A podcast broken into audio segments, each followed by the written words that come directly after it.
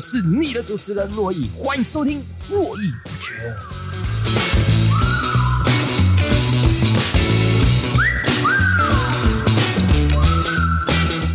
Hello，大家好，欢迎收听《络绎不绝》，我是珞亦。那本集又是珞亦回到单口的部分，那算是新年的过完年第一次洛伊单口的部分啊，然后也算是过完年第一次录音了。上一次那一集跟 Jace 那是过年前我们录的啊，所以但是过年后第一个。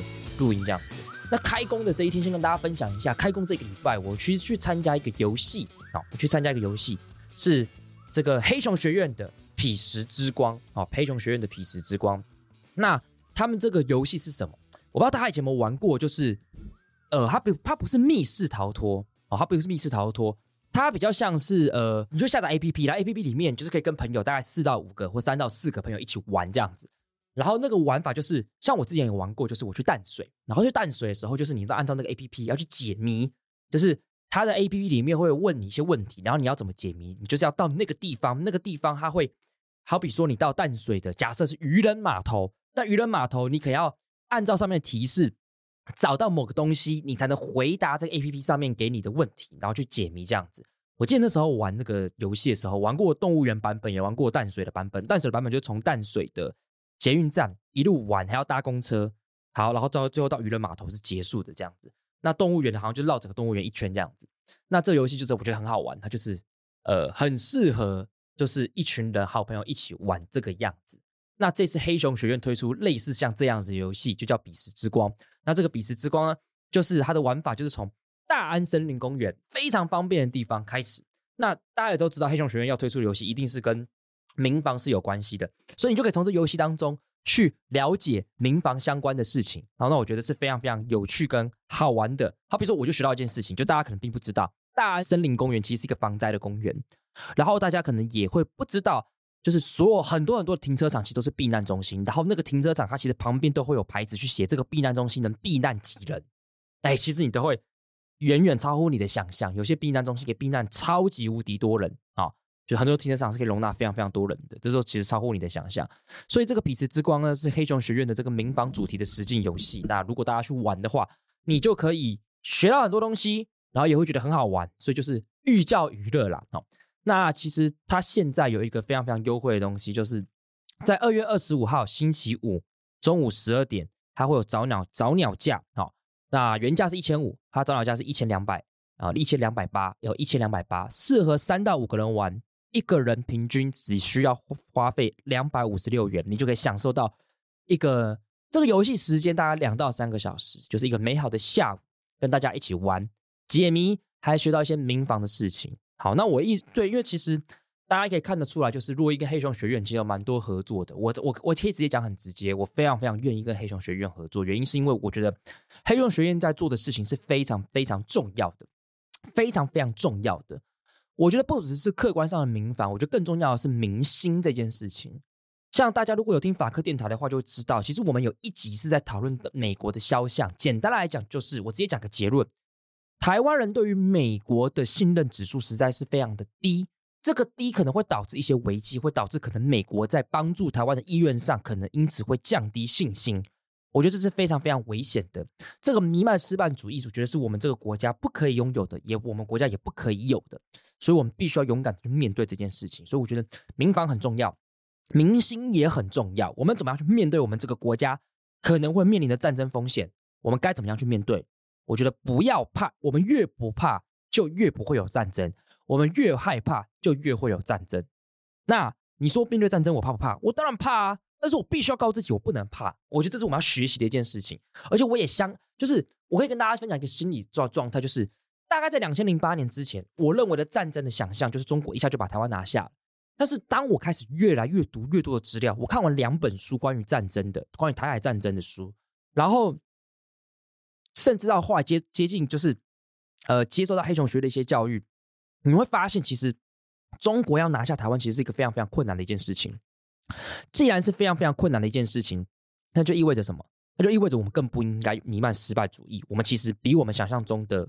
更强韧，我们比我们想象中的更强大，那我们应该勇敢面对。所以二月二十三号星期五早鸟价一一二八零，平均一个人只要负担两百五十六元啊、哦，那我觉得就是非常非常的呃便宜的价格，寓教于乐，可以享受到一个好玩的时光，更可以学到一些民防的知识，推荐给大家啊，推荐给大家。稍微跟大家分享一下，因为今今年过年，你知道就面临到一件事情，就是什么？你知道，就是法白要十年了，法律白话文运动要十年的。法律白话文运动是二零一四年法律白话文运动创立，我们创立到现在，真的已经要十年了哦，真的已经要十年了。那我就在想，哇，其实真的做了十年嘞，好不容易哦，好，真的觉得好不容易哦，觉得真觉得是一个很。就是有一种，就是哇，十年嘞，我的天哪，就那种感觉，真的就这种感觉，就十年嘞，我的天哪，十年了，我们做这件事情已经，当然我并不是十年，贵志他十年，但我自己是还不到十年，但是也做了好久了。你会有这种感叹，就是你真的做了很久。就是相信听过我演讲的人，其实你应该有听过，说我其实原先的人生的想象跟历程，其实完全。是完全就是你知道，我走出一个完全不一样的路。就原本你知道，从事法律系的人，男生大概是这样子，就是如果你真的有心考律师，你就会顺便去考研究所，因为你要避免自己可能考不上律师，被抓去当兵的风险，所以你就会去考研究所。所以我的人生历程就是，我大学毕业，我考上研究所，然后我考上律师，研究所毕业，然后当兵，然后去职业当律师，这是人生原本的想象。但中间杀出一个补习班，再杀出一个法白。法白突然越做越大，越做越有规规模。就本来只是在网站写文章，随便贴点书，到后来认真，好比说在呃，我跟同事的这个一起的努力状况底下，认真做 IG，做成功了，开始录 Podcast，开始录短影片，开始做其他的案子，然后越做规模越大，走到现在，我觉得这是一件很不容易的事情。我也我也我也为自己感到很开心，就是呃，我走出一个可能跟我原生想象不太一样的路。是不简单的事情，但是我觉得背后它涉及到一个很严重的问题，叫做热情。热情就是你说我是不是靠热情在做法白？百分之百是，我绝对是靠热情，因为我认为做这件事情我觉得有趣。我并没有说当律师一定不有趣，但是我觉得做法白作为一个表演者，不论是录 podcast，不论是主持节目，或不论是录短影片，或者是到处演讲，跟大家散播法律的知识这件事情。我觉得我本身是擅长的，而且我也喜欢，我也觉得我可以真的做得比一般人更好。我有这个自信，我也所以我觉得我做适合做这件事情，所以我是最确实是追逐热情这件事情。但是在今年过年的时候，我在看这个超级歪的影片，然后看到一本书，也稍微找找出来读了一下，然后有一些心得。那本书叫《失控的热情》，因为我会觉得很奇怪，有热就通常我们讲到热情，它是一个非常正面的一件事情。它是一个崇高的一个价值，它意味着我们可以不计较很多很看似表面肤浅的东西，好比说金钱也好，好比说社会的地位也好，我追求我的热情去做我该做的事情，去做我擅长的事情，去做在这个社会有价值的事情的时候，我好像觉得这是一件很棒、很赞的一件事情。但是这本书直接告诉你一个结论，来仔细听哦，追求热情这件事情，某种程度上是一种复制阶级、复制特权阶级的事情。为什么？我们先一节一层一层来，就是你有想过一件事情，追求热情是什么时候开始的？这本书其实告诉你，大概是一九七零年代的时候，整个美国社会的转变。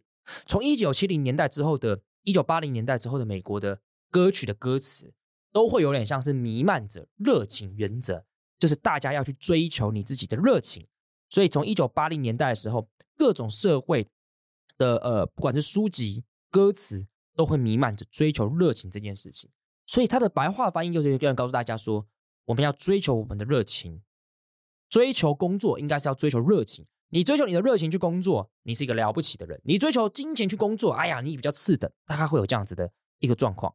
对，好比说像 Steve Jobs 他演讲不是里面都会有提到说，哎，追求你的热情嘛，对不对？Stay hungry, stay foolish，要追求你的热情。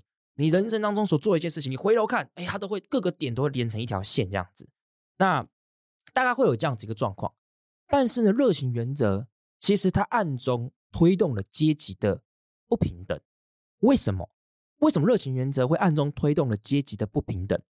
因为热情原则一个很重要的事情，它这本书其实它是个社会科学研究，它其实里里面的研究就有发现，热情原则其实预设了一件事情，很可怕，叫做大家都是中产阶级，大家都是中产阶级。说热情原则背后反映的就是，OK，一个五万元薪水的工作跟一个三万元薪水的工作，我因为热情我去追求三万元的，我会受到这个社会上比较多的鼓励跟正面的评价。他预设了这样子一个状况，可是热情原则有一个非常非常重要的前提是，他可能会失败，他确实会失败嘛，对不对？他可能会失败，那这样子的一个失败，可能就会导致说，如果你的家庭本身是比较有阶级的，你可以比较有韧性的去承受这样子的一个失败。但是如果你比较没有这样子的一个家庭的背景，你好像可能会比较没有韧性去承受这样的失败。就像是很多人也会有一些什么 gap year 啊这种状态。可是你有想过一件事情，有些人可以 gap year，那是因为他家庭背景可能够充足，但有些人可能没有那么充足。所以这个热情原则其实它背后所代表的是，它暗中推动了一些阶级的不平等。它预设了一个模型，就是大家都是中产阶级，所以。只要大家都是中产阶级，追求热情原则很好。但如果他不是中产阶级，你不是中产阶级，我不是中产阶级，我盲目的追求热情，可能会带来自己更大上的挫败。所以热情原则预设了一件事情：大家都是中产阶级。那当当然，这有很多背后的政治因素了哈。比方说，他们说一九八零年代，柴契尔夫人跟这个雷根所掀起的新自由主义，让自己要去追求自己这件事情，国家退后，个人向前，承担更多的责任。这种思潮也有一些关系，但只是这种这本书里面其实告诉大家说，资本家支持热情原则，它也有可能是对优势群体是有利的。就是当好应该这样讲，如果当十个人有五个人中产阶级，五个是穷人，都追求热情原则的时候，可能会导致那五个中产阶级人在追求热情过程当中，一方面享受到热情，但一方面可以承受失败，但另外五个人可能会没有办法去承受那个失败，而导致一步步走向经济上的。可能更大的损失跟错失更多的机会，而带来更大的经济上的不公平跟不稳定啊，会有这样子一个状况。甚至呢，这个热情原则里面有讲到，还有还讲到一些性别的问题，是我本身并没有想到的。好比说，因为热情原则意味着我不计较的努力工作，我因为热情追求理想而努力工作，所以你会产生一些性别上的问题，例如过劳、加班。你过劳，你加班，它是一种当做努力工作的阳刚的男人的形象。但你当做这种阳刚男人形象的时候，它就意味着他其实更变相会鼓励到说什么？哎，其实男生在这个热情原则下会是比较大的受力的。为什么？因为家庭照护者往往是女性来做的嘛，情绪劳动照护者都变成女性，所以这个传统的家庭结构底下，热情的可能会热情原则可能会让中产阶级的男生享受到比较大的优势，让。可能弱势阶级的女性反而是在这个原则鼓励之下的一个很大的受害者，所以这个让我恍然大悟一件事情。对啊，好像我们做任何事情不能都只追求热情而已，因为应该要因人而异。所以他这本书其实有特别有提到说，谁是在热情原则当中特别受受益的，其实是比较特权阶级的人，比较特权阶级的人比较可以去。追求自己的热情，对，我们很坦白讲嘛，如果你家里有钱，你当然可以比较认真追逐自己的梦。但我觉得这也没有什么不对。我先讲，我觉得这也没有什么不对哦。就是当如果我的优势是家里有钱，那我认真追逐我的梦，这也没有什么不对啊。我因为我家里比较有钱，我可以承受比较大的失败啊。我也不免俗，直接跟大家讲，以洛伊自己来讲，我家不是有钱人。坦白讲，我家并不是那种豪豪宅，就超级有钱那种。我家还可以，就是中产阶级。所以坦白讲，我去做法律白话文运动，我并不是去做律师，让我自己的这个成就就坦白讲，做律师收入一定是比较更加稳定嘛。这件事情我家里可不可以承受？坦白讲，我家里是可以承受的。所以我觉得，当然我也很努力工作啦，哈。所以我觉得这件事情会使得我在做这件事情上，我家可以承担比较比较韧，就是比较可以承担这个失败的韧性。呃，但当然我也不能讲我家里啦，就好比说，假设你做法白失败，你大不了回去做律师。所以我觉得我至少家里提供我一个可以这样做的时间空间，但其实并不是每一个人。所以好不容易是这本书或超级歪的影片，其实都有提到说，其实当大家如果认真在咨询工作的时候，不应该一昧着用热情去决断，去跟大家讲说你该做什么事情，而是应该更专注这个人他在社会中的哪一个位置，我们才能给他一个更切合的意见。我觉得这个中这个意见蛮中肯，就是不要一味说 follow your heart，no。Follow your heart。有的时候在有些状况底下，它就是一个 nonsense 啊。我觉得，哎，干这蛮有道理的。对，因为我就觉得我们确实一直弥漫那种很正能量，Follow your heart，你要做你最开心的事情，你要做你最擅长的事情，你要做你最热情的事情，这些都没有错。但那个人的位置在社会的哪里，可能要更仔细的评估，我们才能给他一个更精确的、一个更准确的、更适合他在这个社会哪里生存的答案。我觉得是蛮值得一件反思的事情啊，蛮值得反思的一件事情。它里面有提出一些 argument 啊，我觉得也还不错啦。好比说，有热情的原则可能会导致什么？劳工的价值被剥削哦，因为他们会自主学习，所以你说付出的成本比较低，但他的热情会带来公司更大的效益，所以可能会变相剥削劳工的自我的价值。但是其实我也不知道这到底是不是一件坏事，只是说对啊，你但有更重要的事情是热情也会消耗啊。就这本书，当然我很快速看这本书，我不知道他有没有提到这件事情，就是热情也会消耗啊，就是。会不会就是你最有热情，追求很开心，所以你可能钱拿比较少等等之类的，whatever。但有一天你热情消耗了，你恍然大悟，你会发现，干我到底冲他笑，也有这样子的可能啊，对不对？而不是说我做法律白话文运动做到现在，我有没有热情？我还是有热情。坦白讲，我还是有热情。我我也坚信我是有热情，但是这个热情，你自己说它会不会燃烧到呃消失殆尽那一天？那这个热情可能也要换个方式来重新定义这件事情嘛。一开可能是一开始可能是宣传理念。这个理念的热情，当然会随着你在不同的社会地位、不同的位置、不同的年纪，它会有消长的时候。我很明显跟大家，我很明确跟大家，一定会有消长。你不可能永远都是他妈的跟大学生一样干，跟大二的时候一样在那边干，我超级热血的，那我不可能。你比你我如果我我直接跟大家很老实的讲，我现在三十一岁，我跟二十一岁的，你知道二十一岁就是太阳花那个时候，三一八那个时候，我跟那时候比起来，你说我的热血有没有减少？我跟大家坦白讲，绝对是有减少的。这个热情是一定会有减少的，但这个减少不一定是件坏事，因为它的减少可能它是被社会的一种打磨，可能换这个热血虽然消逝，可是它可能冷静的变相的体现在我某些行为上的成熟、冷静跟谨慎，会使得你的热情虽然消磨，但是仅存下来的热情可以走得更远，走得更久，而不是电光石火，而不是昙花一现。然后我觉得。会有这样的思考，那所以这个就是我觉得这很有趣的一件事情，然后就是在他在我过过年的时候了哈，你大家说过年好好休息干，结果还不是在那边阅读，但这这我是开心的哈，阅读这件事情本身是开心的，可可以就是看那些知识型的影片啊，阅读这件事情，那我觉得我觉得很棒啊，我觉得很棒。然后呃，就是我看到这个书，我在我也我也顺便看了一下这本书相关的书评，我蛮喜欢吴晓乐。他对这本书评里面，他写了一句话，我觉得我就蛮喜欢的，分享给大家来做一些反思。他说：“工作不是唯一实现自我的路径，我们可以让建构我这个人的元素，就像拼盘一样形形色色，而非高度仰赖我们从事的有偿工作。也许未来在自我介绍时会说，我是一位作家，也是一位非常喜欢鸟类跟拼图的女性。”我觉得这本这个话对我来讲有点冲击，就是对呀、我是谁这件事情的建构，难道一定要从有偿的工作来自我定义吗？这件事情对我来讲有点冲击。为什么？因为坦白讲，你看哦，我大学毕业之后，好，好，我我第，好，我直接讲，我开始工作之后，我自我介绍就是：大家好，我是珞亦，我是来自法律白话文运动的社群总监，同时我是一位律师，也是一位补习班的宪法讲师。我讲三份工作，全部都是用有偿的工作，有偿的价值。来建构我自己，但我觉得不应该这个样子。吴小乐可以说出，对啊，他是一位作家，同时他是一个喜欢，他是一个非常喜欢鸟类跟拼图的人。他的兴趣可能就是呃去研究鸟类跟去做拼图这件事情。我在笔记本写下这句话，旁边我写了四个字：那我的呢？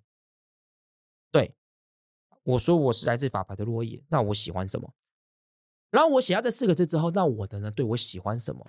我跟大家讲一件事情哦。这当然，上一集我也特别提到，就是我我我以前我觉得要我说出兴趣这个非常非常简单的一件事情，但我现在真的是很疑惑哎，对，那我我我喜欢什么？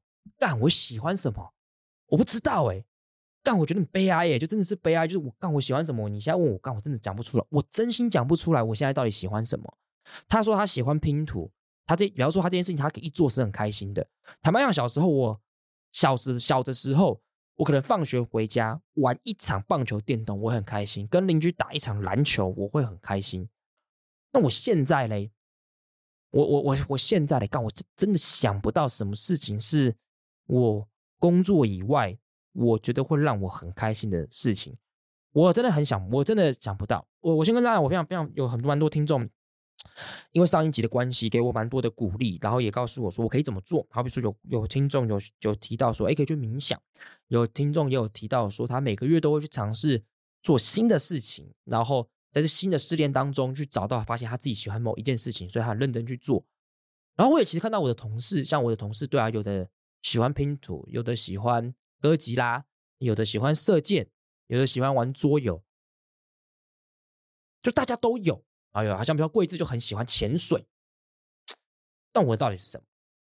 我我我自己觉得就是，妈的，以前我大概十年前我就觉得干我超级有兴趣的啊，对不对？我最喜欢就是我认真喜欢念书，然后我也喜欢跟别人讨论事情，然后我也喜欢去打羽球，我也喜欢打篮球。然后你现在我真的回想那时候。对，好，刚讲起来也很空泛，你知道吗？哦，我觉得很可悲。反正就是我真的不知道，不太知道自己到底后来到底喜欢些什么东西。就是都都确实都在工作，包括像你考完律师之后，就是一直在处于工作状态。我只要考上考考完律师之后，我一直就处于二零一六年考完律师，所以对啊，二零一七年开始，二零一六年对，二零我二我我是二零一六年开始很认真的考律师，所以花了一年，然后二零一七年的年尾开始工作。一路就做到现在，那也是我上最后一次出国，就二零一七年的八月，最后一次出国就开始工作到现在。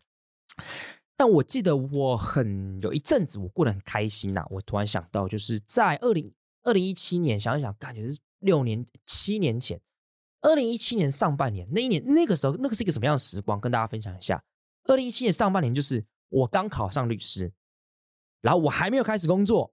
我也没有开始进入到要开始认真写论文的状态时候，我超常做一件事情，我现在想到都会觉得很开心，就是我会一个人跑到咖啡厅，坐在那边做我自己想做的事情，做我自己想做的事情。好比说，我会到某几个台北的深夜咖啡，就坐在那边看自己的书，然后写自己想写的文章。我觉得那时候是超级开心的。我记得有一个月，我基本上好像天天都会这样子做。我可能就早上在研究室做自己的事情，然后晚上就会到咖啡厅。在那个气氛下做第一，看自己想看的书，写自己想写的东西，那个好像是我最开心的事情。但只是想一想，干这还是一种工作啊，就不得不说啦，就是那个时候看了一些东西跟写了一些东西的积累，不论是对于政治、法律跟其他社会的一些理解，确实成为我现在演讲录 podcast 的养分。好比说，大家可能说，哎，洛伊可能很懂世界各国的政治选举一些状况，那其实那个时候都在阅读啊，那时候都在看，狂看这些东西，觉得很有趣。他所以你看这些东西终究都变成是一个有偿工作价值下可以会去处理的一些事情，但是那我自己呢？所以现在今天讲热这个热情原则，下一个最大的问题就是我的热情都在工作上。那我对于不是工作无偿价值的事情的热情究竟在哪里？我觉得这是我今年很重要的一个课题啊，就是我要找到我自己喜欢的兴趣。我的假日都在耍废，因为工作太累了，毕竟。之前假日都在补习班教书嘛，台北、台中、高雄跑来跑去的，有点累啊、哦，但确实也不少收获。我觉得在补习班工作其实有他的收获在嘛，就是一直不断讲课，其实让会让我很多东西可以讲。哦，那也成为大家可能就怕听 Podcast 或是在现场演讲之后的一些练习跟养分也在那边。但是，对，那我平常一般人的假日都在做些什么事情呢？嗯，当然。我记得李依晨，其实台通的李依晨其实有说过，他他一个兴趣是喜欢跟朋友聊天，但我觉得他是一型人，我觉得他是一型人格啦，所以他跟朋友聊天这件事情，他可能是因为他能量来源。我跟朋友聊天，我很开心，那我 I 型人格，我能量会下降啊。我经过社大型的社交活动，我就是会，我就是会想要独处啊，我就是会想要休息，就一定要让我休息的时间，你不让我休息，我会精疲力尽，我会站不，我会真的站不起来这样状态。对啊，就是这样，这是我今年课题。所以，没有今天主要主要想跟大家分享的事情，就是这是读书心得啦，就是热情原则这件事情，它不应该被无限放大。它经过社会科学的研究，会有一些风险，就是它会让比较有权力的阶级是巩固他的势力，这是实际上有可能发生的一个状况，实际上也真的是发生的状况。所以，当我们要给大家意见的时候，应该要仔细去思考。你眼前给意见这个人，他在社会上哪一个位置？他在社会上的哪里？而不是一昧的告诉他 “follow your heart”，this is not right 啊，大概是这样啊。这是以上的一些过年的一些分享。不知道大家今天不知道大家今年过年过得好吗？哦，我觉得有很有趣的事情呢，就是呃，就是我在小的就今年过年的时候，其实我妈其实稍微跟我聊天，有讲到一件事情，就是她没有直接讲，但我言谈当中其实有点听得出来，就是他觉得我变得很安静。就我知道，我以前小时候是以吵吵闹。吵闹著名的，就是大家知道珞亦很聒噪，珞亦很活泼，珞亦很爱讲话。但我真的现在变得安静非常非常多，坦白讲，真的安静非常非常多。就是如果能不跟大家见面，我都基本上我都一个人在家里做自己的事情。这个转变，我后来有仔细思考一件事情，就是为什么会有这样子的转变？我发现说不定根本不是转变，就是我其实一直都这样子。那些活泼跟那些活泼可能是假的，那些活泼可能就是因为在人里面，我会自己好像要扮演一个主持人的角色。大家安静的时候，我好像应该讲点话；大家不知道做什么时候，我好像应该要做点什么之类的。我不知道，我从小可能就有这样的个性，就是想要当主持人这种状态。所以，当我认知到，当我开始学习到当主持人这件事情，哎，它是有偿的。所以我要发挥在什么有偿价值的地方？抱歉，在无偿的地方主持人这件事情不是我的兴趣，所以我就开始在朋友群体当中或者在家庭群体当中，我不想扮演这个角色，我我不想当了。大家要吵架就吵，大家要尴尬就尴尬，大家不讲话就不讲话，我不想扮演主持人这个角色了，我就安静一点，做我自己想要做的事情，或许我会比较快乐，或许我这样跟人接触，降低我跟人接触的可能性，我会比较快乐。我觉得这是。我一个很大的一个体悟啦，我很大的一个一些一些一就一过年一个小小体悟啦，就是哦，居然变成一个有些人，好比说像我妈，可能看最久的，她可能会觉得我真的变安静很多。这件事情真的是蛮有趣的，真的，你很难想象，我以前是你在班上就是最常上课被老师讲爱讲话这件事情，居然到三十一岁。对，然后比说，就是就之前也跟朋友在聊天的时候，他也他也说，哎，就是他其实认，就是我们比较跟朋友，他发现一件事，就是他说，在没那么熟的时候，你在群体之间，你就会想要扮演一个主持人的角色。但是我们熟了之后，你会发现，就是我变得比较安静，我不需要做这件事情，我就蛮赞的，有点越来越找到自我，就是对，我不需要这样子，我想安静的时候，我就应该要安静。我觉得这也推给推荐给大家，就是如果你也是这样子的人。我觉得你要找到你自己的 safe house，就是那个那个那个群体是允许你安静的。就你的你你那个安静不是不快乐，你只是你就是想安静，因为你真的没有力气，你也就是不想，对，你也不想，对，所以就是推稍微跟大家分享一下这个状况。好，那我今天还是有一些留言要回，但是我先跟大家讲，因为留言越来越多，我可能没有办法每一个都仔细的回，好，所以我可能就回一些这样子。好，好，有一个叫做巧巧，他说。因为我是服务业，我比较喜欢用听的沟通，可能，可是有的时候，真的要用尽全力的力气，注意客人才能注意到需求。我觉得平珞亦平常的应对进退就很好了。我指的是贴心为他人着想这件事情。虽然你说并不是为了别人好才做这件事情，但其实并不是很多人都做到。也像我有时候拿油油的钱，我就会不开心。我觉得或也许为他人着想不一定要高明的特质，高明是你的本质。虽然无法感同身受，希望给你一点支持。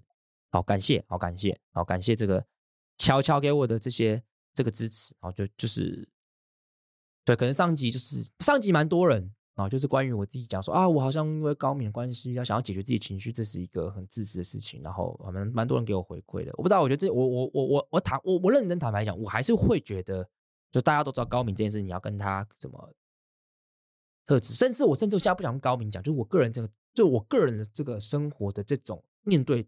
人的这种特质，坦白讲，给我蛮大的痛苦的。我认真讲，坦白讲，给我蛮大的痛苦，就是因为你真的会容易钻牛角尖，你真的会很容易的脆弱受伤。可能别人的一句话，就是对我来讲，有的时候别人的一句话，那那些话，它是比较私人空间的，就是比较不是那种公公共场合的批评。那一句话受到伤害，我觉得要抚平要超级无敌久，那个久是难以想象的久。我跟你讲，好比说像杨贵智跟江浩佑他们这种这种个性的人，他们可能真的不太在乎别人。别人今天骂他，我跟他隔天搞不就忘了。我印象非常深刻是江浩佑曾经跟我讲一件事，就是某一个人可能长辈念他怎么样，他说他在办公室可能休息四十分钟到一小时他就好了。我觉得有有的时候，大家对我一些比较具有攻击性的语言，你要我把那些东西真的淡忘跟消弭，可能真的要好几个月，甚至到年，我才会慢慢的抚平。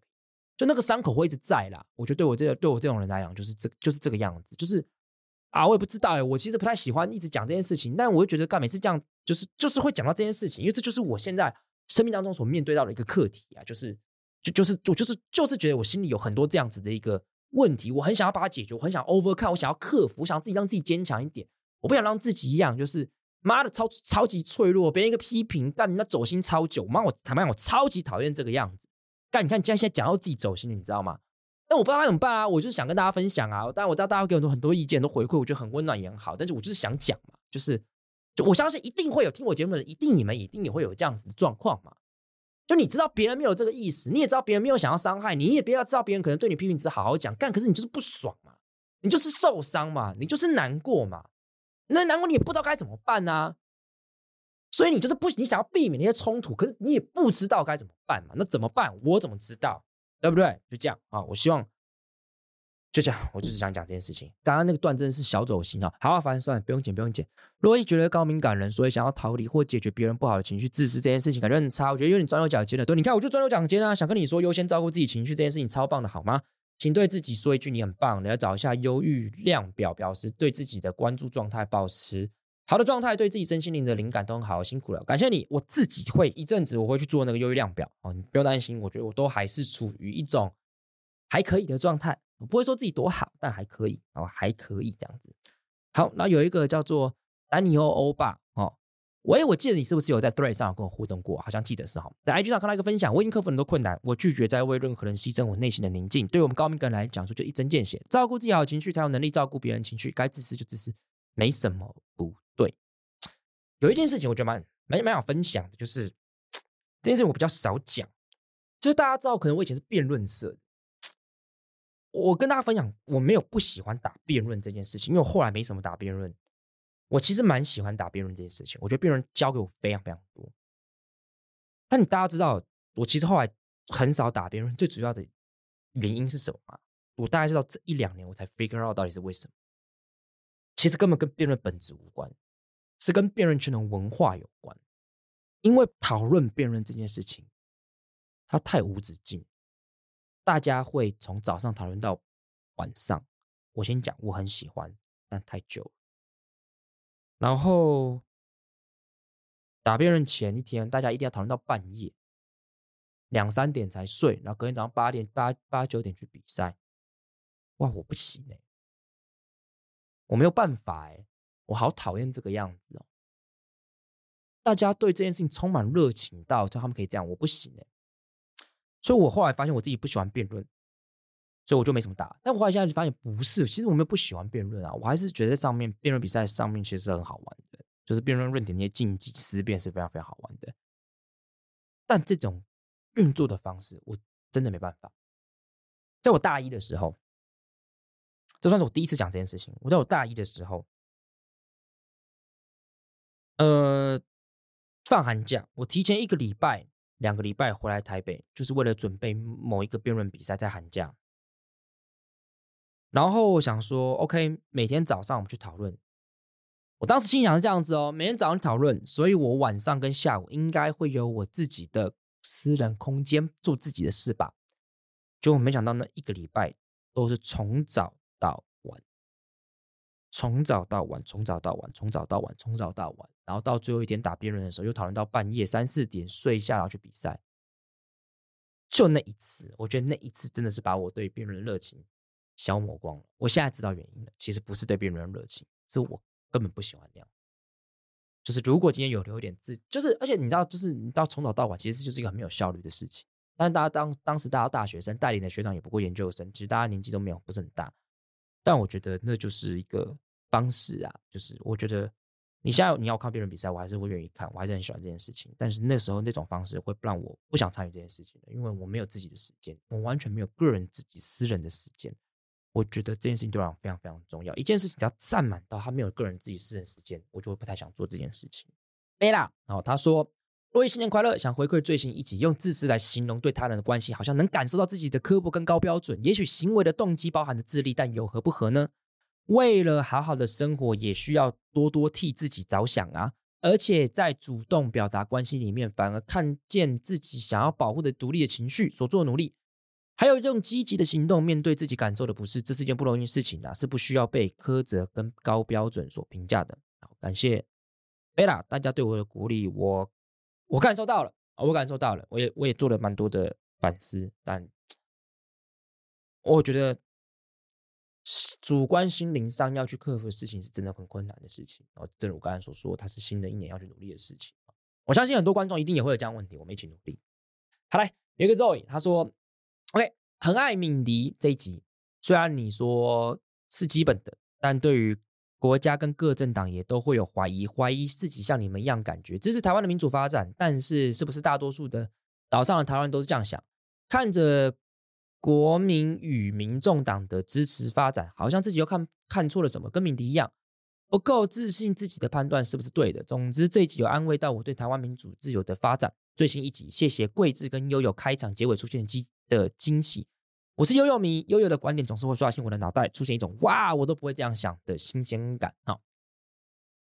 这个稍微跟讲大家讲一下，悠悠跟我，我先我先跟大家讲，桂智跟悠悠哦，我们私底下都蛮好的。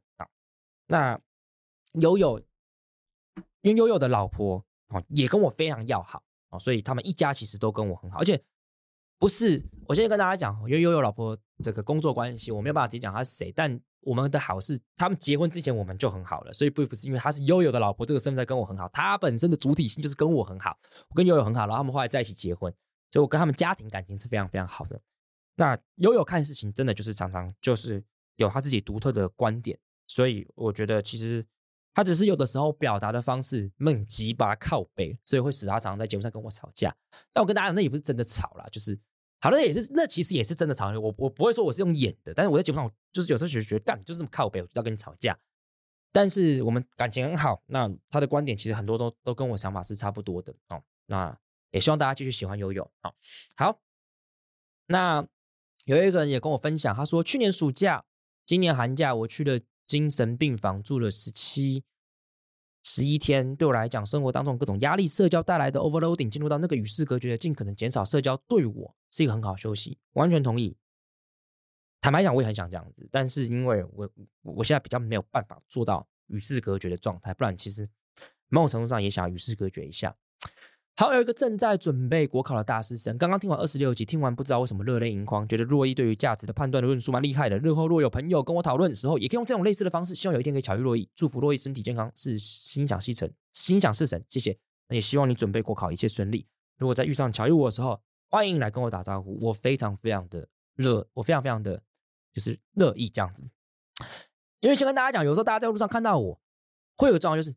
台湾，我已经知道你看到我，我也知道你很认得我是谁。然后你偷拍我，就我先跟大家讲，你偷拍我，我我我已经感受到我，我已经我已经感受到了，你就直接来跟我 say hi，我可能就你不一定一定要，不一定一定要怎么样，就是一定要拍照，不一定你就跟我 hi，我也 OK，就是都非常非常开心，就是大家对我就是呃认出来跟我打招呼这件事情，我觉得我是很 OK 也很开心的，我一定会很热情跟大家说 hi 这样子，好。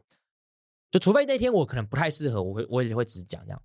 还有一个人说，他从第一集潜水到现在，听完三十集之后，决定一定要上来浮浮上说来，你很棒，对自己有那么高的期待，也察觉这件事情就代表你是一个非常好好的为人，不呃为了自己不是什么自私心态，不用对自己太失望，愿意去帮助人本身就是件好事，对对方也是好事，所以不不用太对自己太苛求。感谢你，好感谢，谢谢你从第一集听到现在浮水浮上来跟我讲，我很棒，感谢。好，泸州龙翔哦，那。谢谢卢中龙，我想很常留言哈。我记得我们见过两次面嘛，呃，我我你你听听看对不对？第一次在卡米蒂，我坐在你旁边；第二次是你来领这个鸡排的时候啊。那龙翔说：“珞亦，大家都是为自己做善事，也是不求回报，但求的是那个善良自己。善良自己会让自己开心，所以帮助别人心情也是帮助自己。这不是自私，是让自己喜欢的自己会让自己开心。爱你啊，感谢龙翔，我也爱你啊。那感觉到希望有一个观众，他的绰号是这样，他说：我是一个。”退休的工程师阿北无意中听到洛伊的 podcast，发现这位年轻人有如此宏观的见识与清楚的论述，觉得台湾未来充满希望，期许你保持热情与初衷，加油！感谢，好感谢这位阿北。哎，我非常惊讶，因为我先跟大家讲，络络绎不绝录到现在，本集是应该是三十二集，表现最好是我选前那一集。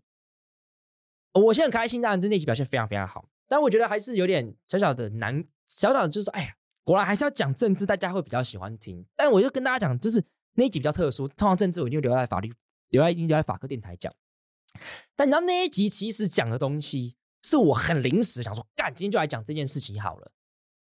那一集所讲的东西，真的就是我平常我跟朋友超级常讲的讲的东西，但很多人会觉得哇，很冲击，很清楚这样子。所以不要说什么，我们对于政治的要求都太高了，这是一个很严重的问题。那希望大家可以带着这个新的观念，重新来定义政治。你用这个东西重新去看，你会发现，有时候不需要这么严苛，该严苛的地方严苛，有些地方不需要这么严苛就好。我们不需要什么东西。你知道台湾最大问题是什么？态度很严苛，但实际上你根本不知道那是什么。我随便举个例子，我最近有个很气的事情啊，就大家看到印，你看讲到政治开始激动，大家看到印尼可以海外投票。Thread Thread 上一堆人就做什么，连印尼都可以不在籍投票了，我台湾为什么不做？我就问一件事情，来，你告诉我，不在籍投票，不在籍投票是个概念，请问你想要实施不在籍投票下的哪一种投票？你告诉我啊，我跟你讲，一个都答一个都答不出来嘛，这就很廉价嘛，最讨厌就是这样子嘛。你看到别人有一个好像还不错的制度，就说为什么台湾不实施？妈的，你连这个制度的意涵都是什么，你都搞不清楚。我就直接问你嘛，你能不能随便说出来不在籍投票有哪几种类型嘛？总共我自自己我自己就知道不在籍投票有六种类型，你随便讲三种告诉我，我跟你讲，直接把它定在那边，他一定讲不出来啊！这就很廉价啊！别人都啊，为什么不做？啊，我们不做哦。这个相关讨论之后会在法科电台会讨论，会跟大家讨论一起不在一起投票，希望大家敬请期待一下啊、但是不要这种很廉价的事情哦，别人怎么为什么不做？就是。这些讨论都很讨厌前提，就是这种现况底下不好，所以我们我们要改变。但问题是，现况底下好不好，你根本都不知道了嘛。我我们我们很常台湾的人会有问题，就是我们在 diss 现况底下的不好，但其实现况底下根本没有不好，没有不好，干嘛要改变？你要告诉我哪边不好，所以要改变。那或者说，好，这个东西可能 A 的方面是不好，可是它在。B 的事情就一体事情一体两面嘛，在 A 可能不好，可能在 B 的事情层面有件他的事情可能好到 A 不能 A 这件事情可以暂时被牺牲，这才是利益，就是这件事情价值讨论嘛。我们随便举例子，以不在籍投票来讲，台湾没有实施不在籍投票，OK 不好不方便，但是台因此台湾的开票超级无敌快，且作弊非常困难，所以导致的结果叫做台湾的选举基本上两千三百万人都会相信。不太会有选举结果大家不信任的状况。来，这个好处跟不在籍投票的好处，要你要怎么比？你要怎么比嘛？印尼每一次都会有人认为选举作弊，所以很多很多国家实施不在籍投票，啊，比如电子投票，最后都撤回。那些大家弊端你要怎么讨论？这就是我们之后要跟大家讨论的事情。好，好，还有一个观众说被你说服了，如题，平常政治冷感，听完这集被你说服，相会试着相信。平常有在关注人政治人的专业，谢谢洛伊分享自己的观点与论述。我先跟这位观众讲，你知道我在法科电台讲这件事情，被超级多人骂我精英主义。所以啊，这样如果你这样子的话，那大大家以后就不要关心政治啦。可是我的意思是说，每一件事情都有他的专业啊。就是，嗯，如果大就是你我这样讲好了，你在不了解政治的状况底下去对政治做出来的评论，很多时候就是不精确的，这是事实啊，对不对？你是个医生，不懂医术的人对医生所做出来的专业的批评，那就是不精确的啊。你不是一个律师，你对法律上面所做出来的专业进行批评，很多是不精确的啊。所以我们要做的事情就是两个嘛，让你自己变得专业。那如果你做不到，那你相信，用你自己的道相信，那哪一些人是专业的人，你就只能做这样的事情嘛。那台湾很多事我都不相信，都阴谋论，那这样就是没有意义的事情啊，对不对？所以你会觉得叫我叫你精英，很很精英主义嘛？我觉得或许有一点点，但是我觉得这与其讲精英主义，就不如说我对各行各业专业的尊重，我觉得这会是比较好的。好，有位观众说：“洛伊新年快乐！身为多年洛伊的听众，真心觉得洛伊的口才、才华、学识不该只在补习班或 Podcast 被看见。”我想到这边到这边为止，我完全赞同你讲的事情，我也同意，我也觉得我也不该只在这两个地方被看见。但你后面讲的我比较不同意，他说。若有一天洛伊决定参选，我一定支持到底。一些耍废、自以为是的官员需要洛伊来电报他们。洛伊加油，新年快乐！来，我跟跟你讲，我真的不适合参选啊，所以这个大家打消念头。你看，你妈听珞亦不觉得听到现在，你有发现珞亦什么？妈的玻璃心呐！玻璃心的人，你觉得可以参选吗？当然，当然，我我们要讨论一件事情，就是怎么面对自己的脆弱。面对脆弱，一定代表软弱吗？这件事情，它又是一个大哉问。但是，我觉得我不适合参选。我相信，我相信，了解我的人也会觉得我不适合参选，或者是有一天我必须蜕变，我必须要蜕变，我蜕变，我才会有能力去参选。但现阶现阶段是不太可能会有这样子的想象啊！我也不想。哎，你要想，你要想一件事情，如果我去参选了，我还能骂甘霖老师吗？就我如果去参选了，我的搞笑的程度必须要做适当的收敛嘛。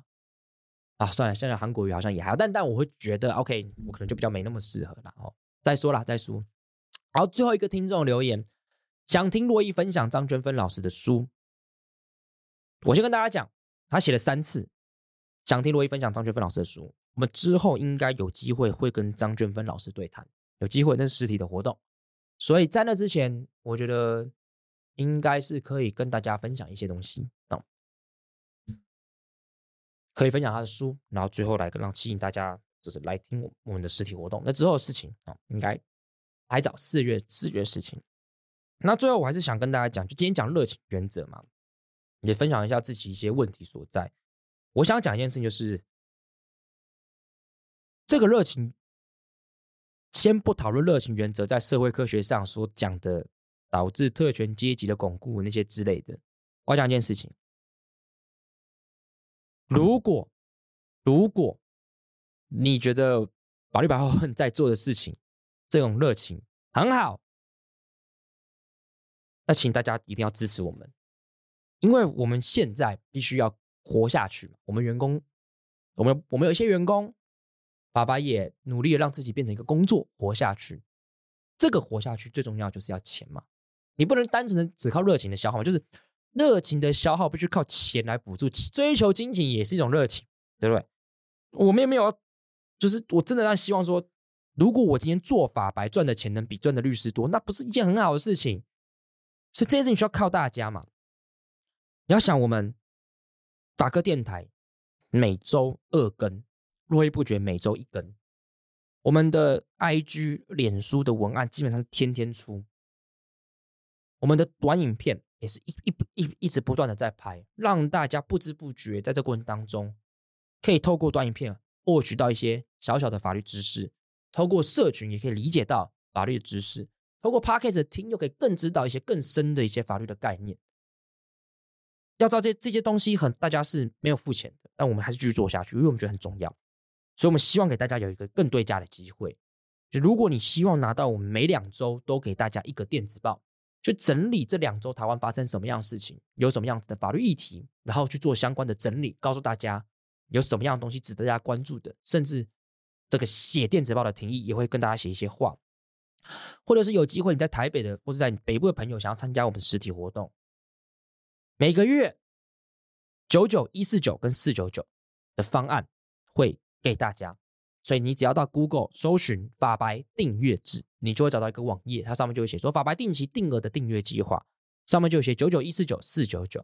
那九九的话，就是可以每个每个月拿到两份的电子报去做法律的整理；一四九跟四九九则是分别会有一些免费的扣打，可以参加我们的实体活动，来到我们法白办公室实地的现场去参加我们实体活动，获得更多的法律知识。那我会觉得。我们会很希望，也很认真的希望大家可以做，对我们去做这样子的一个支持，啊，去做这样子的一个支持，我们才可以走得更久，走得更远。当然，我要跟大家讲，你如果希望付钱之后，我们可以得到什么样的服务，可以提供我们意见，我们来做评估，我们可以来做评估，我们可以来思考，对，怎么样？大家觉得，对，就是你付完钱之后，我们要做出一些什么样的产品，大家会觉得更值得？这个我们也还在思考。那目前就是这个样子的一个计划，已经实施了两年了。那也会希望听众给我们多一点的这个方面的支持，我们会更努力去做这些东西。因为我必须坦白讲，做法科电台那个东西不外乎是法律跟政治，它是需要提前做准备的。做络绎不绝，我会认真跟大家讲，你来宾来当然你知道你要查对方的资料嘛，你要访纲。但是你知道最累的什么单口？好比说像今天单口，我就是写了满满的两三两页多的笔记，就是写说我今天到底要讲些什么样子的东西，这都是都会需要花蛮多时间去做的这样子。我当然希望大家听得开心啊，那如果可以给一些支持的话，我想我们会有更多动力、更多的时间跟余韵，做出更好的东西。那以上是今天的分享，希望大家在生活当中找寻到自己的热情。那个热情是重要的，即便他在社会科学上有一些意想不到的一些研究的结果，但他还那个东西，它还是重要，它就是支撑自己好好活下去的一个非常重要的一件事情。希望大家找到自己的兴趣，找到自己的热情，活得更开心。好，不要像我一样。我是珞亦，珞亦不绝，我们下次见，拜拜。